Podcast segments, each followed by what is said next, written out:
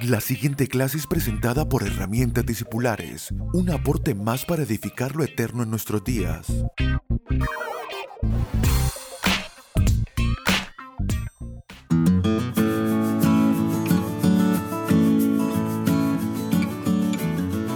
Bienvenidos a nuestra clase número 157 de Herramientas Discipulares. En la clase de hoy vamos a concluir acerca de este tema que hemos comenzado hace algunas clases atrás, que es acerca del servicio espiritual. Esta forma de servicio desconocida para los hombres, pero conocida por la vida del Espíritu que, que portamos cada uno de nosotros y a la cual queremos provocar, a la cual queremos llamar, a la cual anhelamos ver expresada en nuestras vidas. Acerca del servicio podemos leer muchísimo en las escrituras. Hemos leído muchos pasajes y vamos a leer algunos más, pero queremos extraer esta riqueza que es la forma de servicio que se despierta en un creyente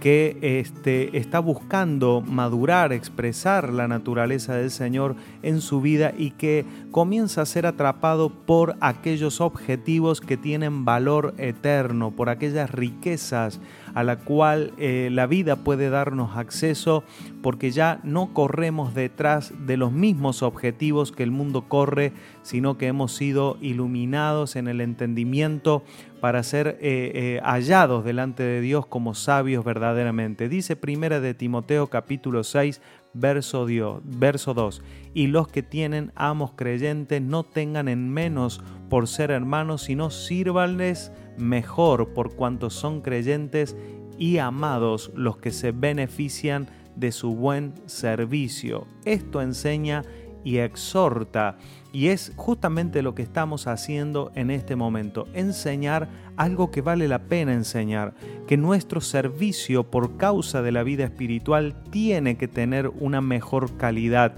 si es que en verdad creemos y queremos caminar en la vida que hemos recibido, porque entendemos que la salvación en nosotros produce de manera inevitable una forma de servicio y esta forma de servicio que puede expresarse de tantas maneras, mirando a los demás y mirando la participación en lo que el Señor nos ha encomendado por su vida en nosotros. Primera de Tesalonicenses 1.9 dice, porque ellos mismos cuentan de nosotros la manera que nos recibieron y cómo se convirtieron de los ídolos a Dios para servir al Dios vivo y verdadero. Y aquí está el apóstol Pablo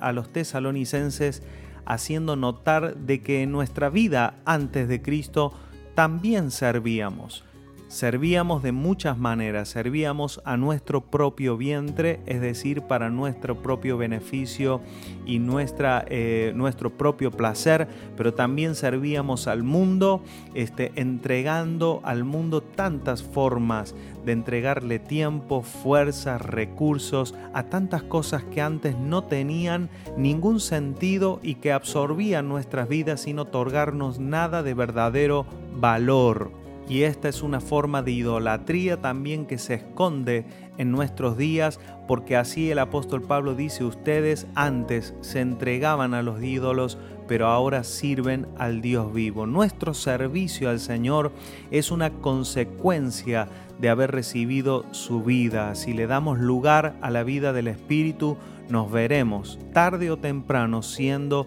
siervos del Señor y por lo tanto sirviendo a las personas que nos rodean con una calidad de servicio, con una calidad de servicio que no es aquella de la que uno espera y tiene expectativas. ¿Cuántas personas hemos visto cansadas de ser serviciales porque no reciben eh, ninguna recompensa acerca de eso o porque no se sienten que eh, están siendo correspondidos por esa tarea?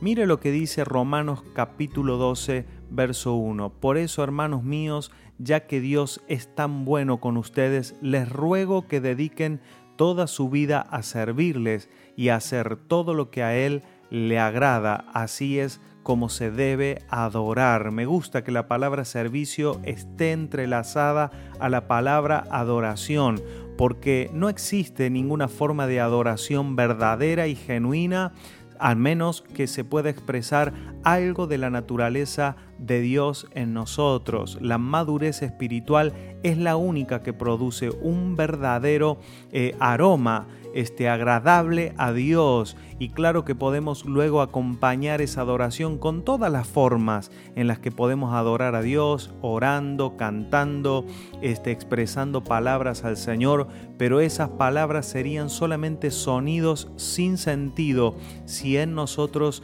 eso no fuera acompañado con el crecimiento de la vida de Dios en nosotros. Por lo tanto, servimos no como quien tiene una deuda con Dios, sino por causa de eh, la bondad que Dios ha derramado a nuestras vidas. Terminaré esta clase resaltando la importancia de, este, de esta virtud. Hemos dicho que cuando nos enfocamos a añadir virtudes a nuestras vidas, lo hacemos eh, eh, no para alcanzar solamente un nivel de éxito personal más alto o para sentirnos mejor en la vida, sino porque somos portadores de una vida espiritual que clama por expresarse. Y si entendemos que la vida espiritual quiere expresarse, esta semilla eterna está en nosotros buscando extender sus raíces,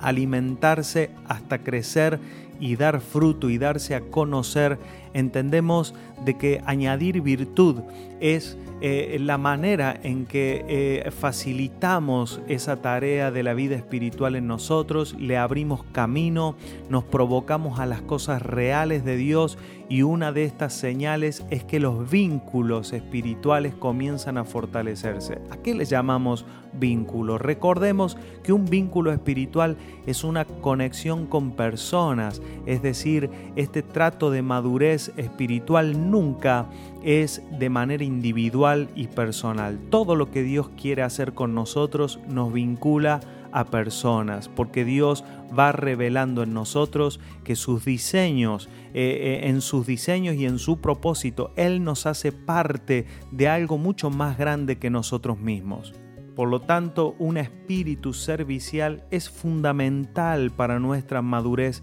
espiritual. Esta virtud es la que nos permite crecer más y más en una conciencia de nuestra vida en el cuerpo de Cristo. Si nosotros vemos los miembros de nuestro cuerpo, vemos que cada uno de ellos está configurado en forma de un servicio, otorga un servicio.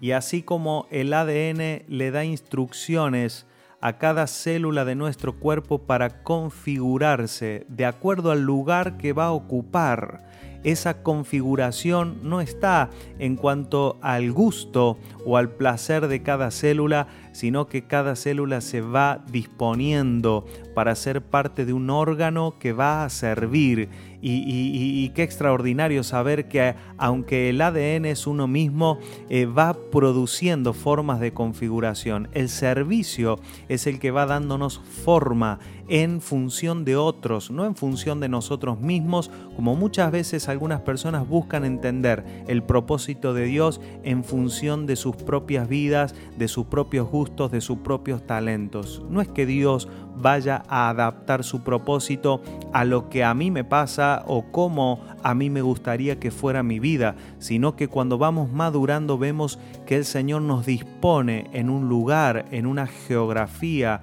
en un eh, eh, grupo de personas que nos rodean, personas que el Señor va disponiendo y que cuando vamos sirviendo, y como muchas veces hemos oído la frase, el que sirve, sirve y el que no sirve, no sirve, entendiendo de que si no funcionamos en, función de este servicio espiritual, entonces no tenemos utilidad en los propósitos de Dios y en el Evangelio. Pero cuando dejamos que salga en nosotros esta forma de servicio espiritual, esa, ese servicio espiritual es el que va dándonos forma en nuestras almas para ser parte de lo que Dios quiere dar a conocer en nuestras vidas. Una de las consecuencias del pecado en el hombre es esta tendencia al individualismo que opera en el alma. Y usted y yo no fuimos creados para el individualismo, sino que fuimos creados para ser parte de una vida corporativa entrelazada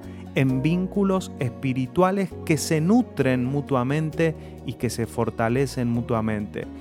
Cuando desarrollamos el servicio como virtud espiritual, nos provocamos a la realidad de la iglesia donde Dios ya nos ha dispuestos para nutrir y para ser nutridos. Es por eso que sabemos que el servicio espiritual hace mucho más que actividades que le hacen bien a otros.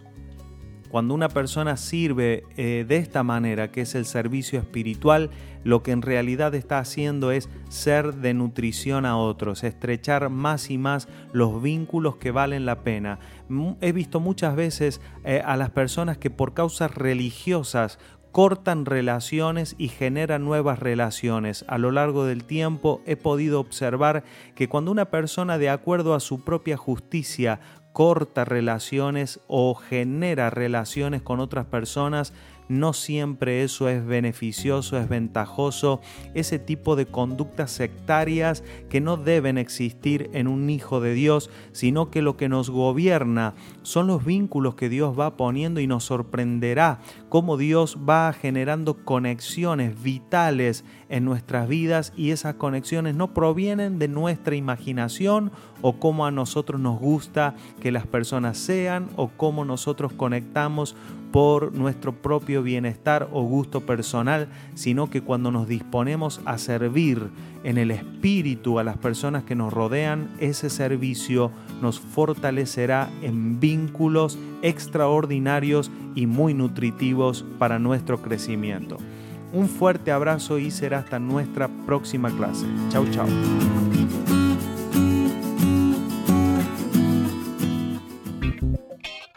Puede comunicarse con nosotros a través de nuestra página web www.herramientadiscipulares.com o vía mail a herramientadiscipulares.gmail.com. Síganos a través de las redes sociales en YouTube, Facebook e Instagram como arroba Abel Gracias por estar aquí.